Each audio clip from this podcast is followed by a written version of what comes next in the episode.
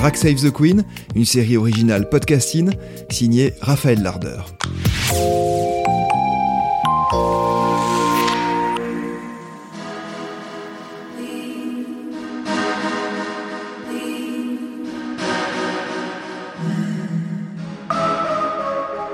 Dans cette série, Podcasting vous emmène dans le quotidien pailleté d'une drag queen de Bordeaux.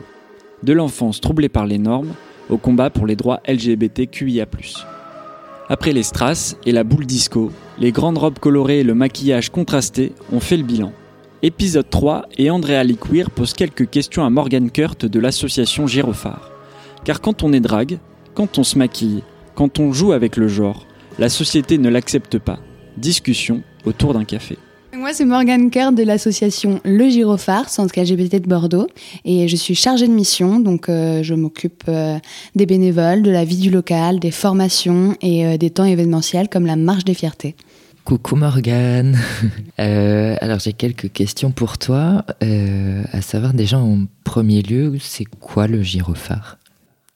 Alors, le Gyrophare, c'est une asso LGBT, donc située au centre de Bordeaux. Et euh, c'est le centre LGBT euh, de Bordeaux et d'Aquitaine avec des guillemets, parce qu'il y a quand même plein d'autres centres euh, en Aquitaine. On a pour vocation d'accueillir les personnes LGBT et leurs proches, donc dans un espace bienveillant, en tout cas qui se veut bienveillant, et confidentiel. Donc ensuite, on, va lutter à travers différentes actions contre les LGBT-phobies, donc à travers des formations, donc du grand public, des professionnels. On travaille avec les institutions. On, crée aussi beaucoup de moments euh, de convivialité, euh, des événements comme euh, la marche des fiertés, et ensuite des, soirées débats, des cinémas, des auberges espagnoles. Pourquoi avoir créé cette association donc l'asso elle a été créée en 2007, donc ce qui en fait quand même une vieille asso, et c'est ce qui nous permet notamment d'avoir des locaux et des subventions donc de l'État, de la mairie, du département.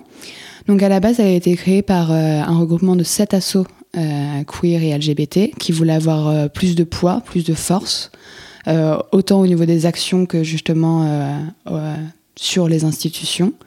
Donc elle a toujours eu pour vocation de lutter contre les LGBT-phobies et aussi, enfin, il y a, prévention en santé sexuelle, dépistage.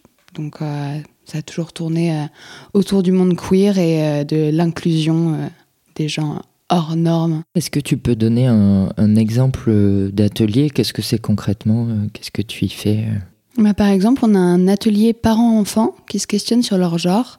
Donc ça va être tous les enfants qui vont pas encore avoir euh, traversé la puberté et tous les parents qui souvent se retrouvent un peu démunis devant, euh, devant les questionnements de, de leur enfant où les professionnels sont incapables de leur répondre, pas assez formés. Euh, et, du coup, ça va être euh, leur offrir finalement un espace où ils vont pouvoir échanger, donc les enfants entre eux et les parents entre eux, et ensuite euh, à travers différentes activités. Donc ça va être des activités manuelles, ça va être boire un café, faire des jeux et permettre que tout le monde comprenne finalement qu'il n'est pas seul face à tout ça. Alors pourquoi moi, donc Mathieu, alias Sandra Liquir, euh, je, dois me protéger au quotidien de, remarques, de réflexions que je pourrais me prendre dans la rue euh, ou ailleurs, en extérieur ou à des événements. Bah, le problème, c'est qu'on est euh, dans une société patriarcale, hétéronormée, cisnormée. Donc, à chaque fois qu'on sort de la norme, qu'on exprime son genre d'une manière pas codifiée par la société, on peut se retrouver avec des réflexions, des agressions. Et euh, finalement, ça vaut, euh, pour tous ceux qui ne sont pas dans la norme euh, hétéro, cis, blanche. en, l'occurrence, nous, c'est plus autour du genre. Donc, le travail, il est aussi féministe de toute façon. Euh, et, pourquoi? Parce qu'il y a des gens idiots partout et que les gens ont peur de ce qu'ils connaissent pas et on n'a pas assez éduqué autour de ces questions. Ça fait peu de temps que euh, l'homosexualité euh, n'est plus pénalisée ou catégorisée comme maladie mentale. Donc on est encore en plein travail de représentation dans l'espace public des personnes qui sortent euh, de la norme. Alors du coup, est-ce que tu peux expliquer un peu euh, ce que c'est le patriarcat, la norme aujourd'hui euh, plus en détail? Le patriarcat, c'est le fait que les, enfin, que notre société s'est construite pour et par les hommes. Enfin, par les hommes, c'est un grand mot. D'ailleurs, il y a plein de femmes qui ont été cachées derrière tout ça. Et euh, du coup, c'est une société qui est dominée par les euh, hommes blancs hétéros. Et c'est, enfin, l'hétéronormativité d'une manière générale, c'est le fait que un hétéro, par exemple, n'a jamais eu besoin de faire son coming out auprès de ses parents. Donc on part du principe que tout le monde est hétéro, que tout le monde est bien dans son genre et avec toute la pression euh, de performer son genre. Donc ça, c'est pour les femmes comme pour les hommes. L'idée même que les hommes euh, n'ont pas le droit d'être sensibles, euh, sont obligés de, de porter la famille. pour les femmes, le simple fait d'avoir à procréer, la, responsabilité de, notre hypersexualisation, du regard qu'on nous porte.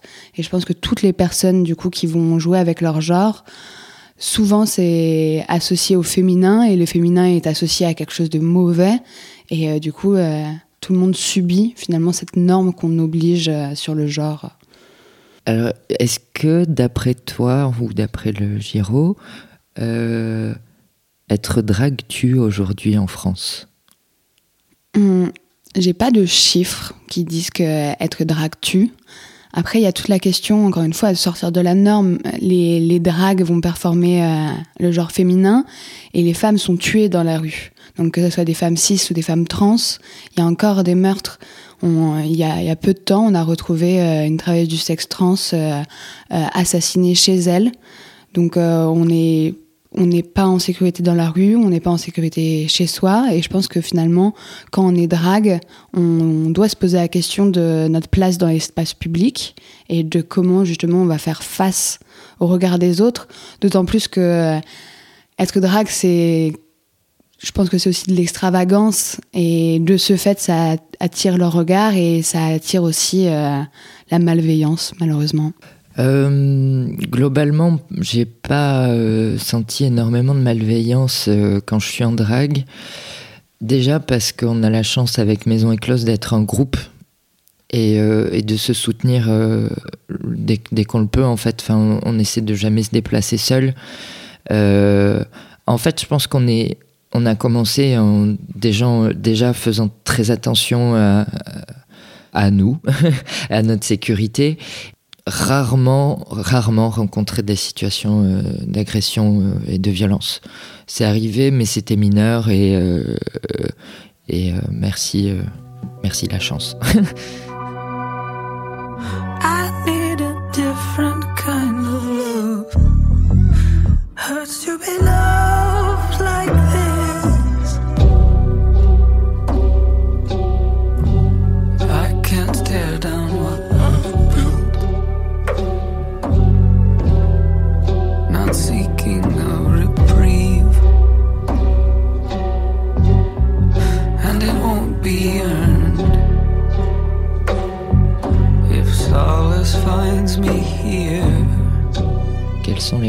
Pour faire comprendre aux, aux personnes normées que les personnes non normées sont aussi humaines que les autres Comme pour tout, je pense que ça, passe par l'éducation, la démystification et surtout arrêter l'hypersexualisation euh, de la communauté queer. C'est, euh, on nous imagine justement comme tout ce qu'on voit de nous, souvent c'est sexualisé. Et je pense que toute la communauté, le, enfin, on a le droit de vivre notre sexualité comme on l'entend. C'est pas pour autant qu'on est euh, toujours euh, dans cette idée du sexe avant tout. Et euh, on est pour une fluidité, pas pour un absolu sexuel dans le monde. Et ce qui. La, la clé, en fait, c'est que souvent, on nous dit je vous aime pas, j'aime pas ça.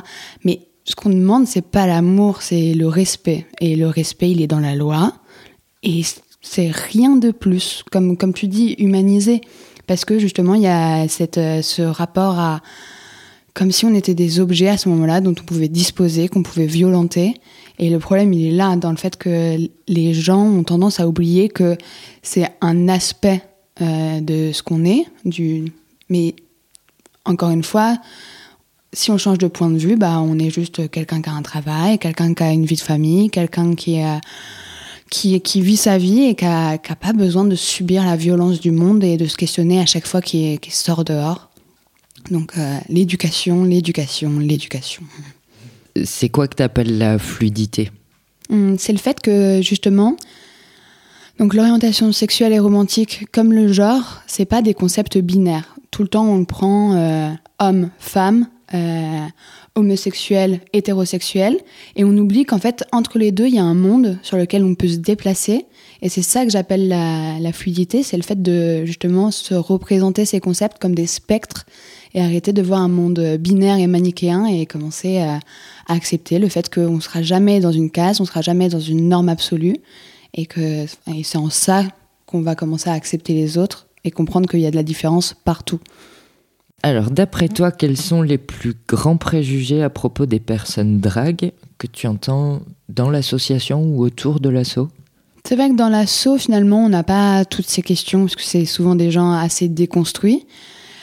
En général, la plus, enfin, la question majeure qu'on me pose, c'est comment genrer les personnes quand elles sont en drague et euh, quand elles sont plus en drague.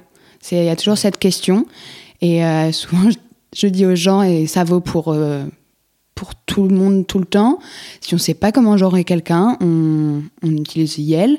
Et souvent, il suffit juste d'écouter comment la personne se genre et de, copier. Donc, ça va être cette question-là. Et sinon, non, en général, c'est plus c'est plus une volonté de, dire elles sont magnifiques et j'aimerais tellement être, euh, être comme elles et, euh, performer et assumer. Donc euh, on n'a on n'a pas vraiment de représentation négative dans l'assaut. Si, parfois on dit de certaines d'entre elles qu'elles sont drama queen, mais à part ça, ça, ça c'est aussi un aspect du drag qu'on adore. Donc, mais justement, moi qui ne suis pas une drague, je pense que la question elle te revient à toi. Quel genre de remarques t'entends? Euh, ben en effet, on a souvent cette question de, du genre qui se pose, enfin, de comment nous genrer. Peu comme toi, euh, je dis que, enfin, du coup, je réponds pour moi, et après, je dis que pour les autres, il faut demander, ou, il faut faire attention à comment la personne s'auto-genre. Euh, après, les remarques qu'on va avoir, bah, si très, souvent, ça va être le, le, drama qui est lié au drag euh, et, et qu'on entretient malgré tout. Euh, bon, après, ça reste quelque chose d'assez léger, mine de rien. Ça touche jamais des sujets très profonds. Euh, et en général, c'est plus une question d'entre-soi qu'une question euh, qui touche le public. Euh. Et concernant le public, on a. Hum, si on a souvent le préjugé qu'on va être bitchy qu'on va forcément être méchante ou un peu, un peu taquine ou difficile en tout cas à aborder. Et souvent, les personnes sont très surprises quand en fait on se retrouve souriante euh, et bienveillante et accueillante en nous disant mais oh là là, vous êtes super accessible, j'aurais jamais pensé. Euh, ben oui, en fait, les, les, drag queens ne sont pas que euh, des personnes qui, qui balancent des shades et, et qui critiquent tout ce qui passe. on aime bien aussi sourire et accueillir les gens dans la bonne humeur.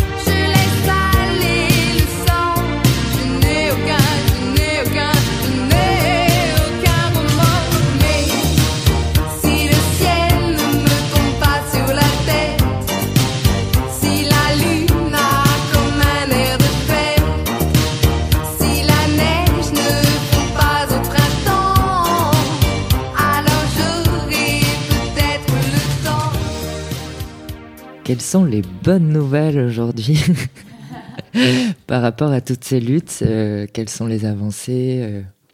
Euh, Il y a quand même des bonnes nouvelles, honnêtement. C'est bon, ne, ne, nous enterrons pas sous la tristesse.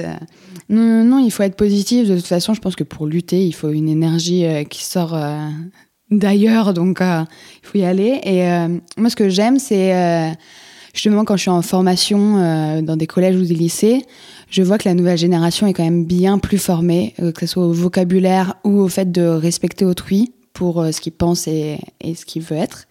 Donc, il y a aussi toute la représentation de la communauté LGBT, donc notamment avec les, les, nouvelles plateformes de streaming et leurs programmes qui sont une avancée incroyable, où justement on n'a plus juste un personnage gay par exemple, Sex Education, je pense que c'est un super outil.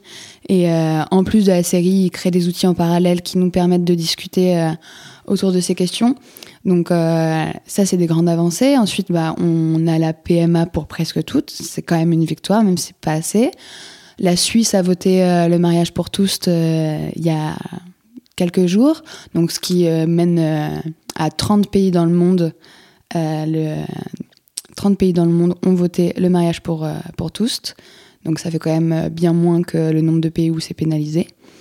Et enfin, on a, euh, on a aussi le positionnement de l'Union européenne, donc avec notamment la volonté de faire en sorte que en Europe, tout le monde ait cette loi, qu'on puisse faire des rapprochements familiaux, donc d'un pays à l'autre, tout en gardant les statuts qu'on peut avoir dans certains pays et pas dans d'autres le fait de couper les vivres, euh, enfin, c'est un bien grand mot, mais à la Pologne, justement à cause de ces, zones anti-LGBT. Donc la Pologne elle-même qui commence à, retirer euh, ces, euh, zones. Et, et voilà, on, on, sent que le monde avance et qu'il y a une volonté commune de faire front. Encore une fois, on peut penser que c'est pas suffisant et qu'on n'y arrivera jamais, mais il faut essayer. Euh, non, ouais, le, message le plus important, euh, moi que j'aimerais faire passer après ça, c'est euh, juste penser, penser à respecter les personnes. si vous vous posez des questions de comment gérer les, les personnes, c'est déjà une super avancée. Maintenant, juste écoutez-les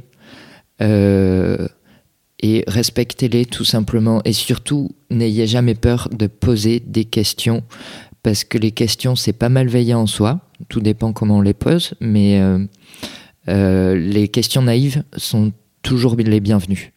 Euh, donc adressez-vous aux personnes surtout, ne les laissez pas dans l'ombre. c'est ça, je pense, qui est le plus important aujourd'hui. Plutôt que d'avoir peur de poser des questions, allez vers elles et mettez les pieds dans le plat. Au pire, ça fera un moment gênant, mais, mais en tout cas, ça sera un moment humain et c'est ça qu'on demande. Merci à Mathieu Dufour, alias Andrea Liquir, pour nous avoir accordé beaucoup, beaucoup de temps. Et merci à Morgan Kurt de l'association Le Girophare pour nous avoir éclairé le temps d'un épisode. Merci Raphaël Larder. C'était Drag Save the Queen, une série originale podcasting.